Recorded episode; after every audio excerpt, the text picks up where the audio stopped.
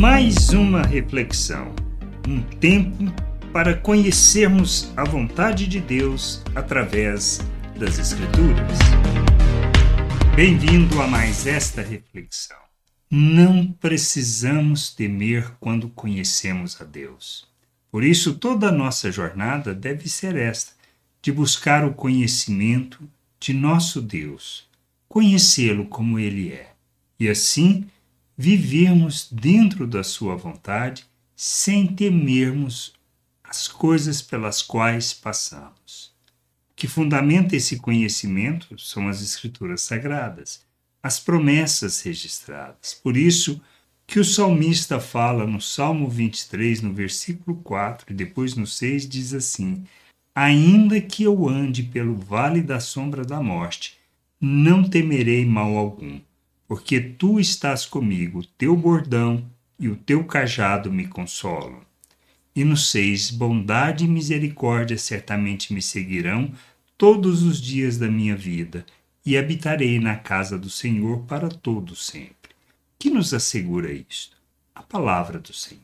Por isso, as circunstâncias que vivemos, os problemas, as lutas, as dificuldades, aqueles momentos onde parece que não há solução, que não há saída.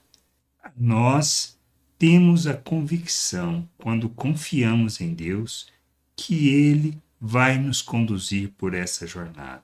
Talvez não possamos concordar com tudo ou querer tudo, mas ele nos conduzirá pelo caminho melhor.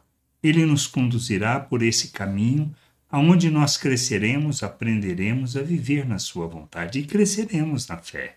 Este é o aspecto, amadureceremos muito mais. Por isso não há o que temer. Não precisamos nos preocupar com as situações que vivemos, com as lutas que passamos, com os problemas que possamos ter que enfrentar, pois o Senhor está conosco.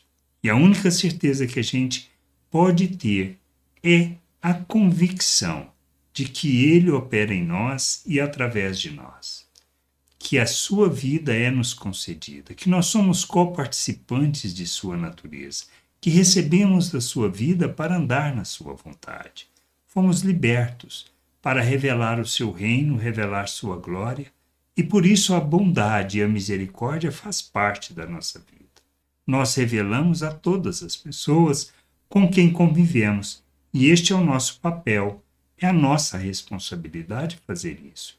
Manifestar a bondade do Senhor, mesmo nas circunstâncias em que parece que não tem solução. Mas nós precisamos aprender a crescer e amadurecer e assim confiar que o Senhor está conosco e ele nos guiará nessa jornada. Nos conduzirá num processo de amadurecimento de expressão da sua vontade, do, do revelar da sua vida e do manifestar da sua glória.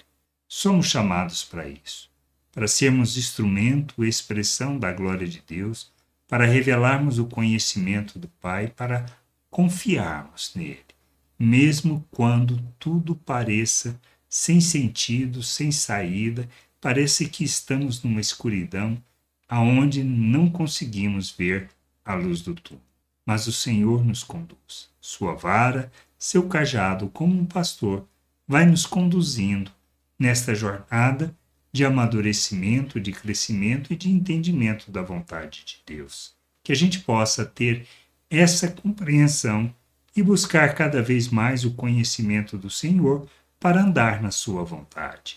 Graça e paz sobre a tua vida. Amém.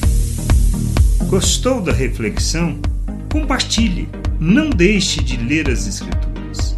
Medite para poder crescer no conhecimento e vontade de nosso Deus e nosso Pai, para que, conhecendo o Senhor, possa o revelar ao mundo.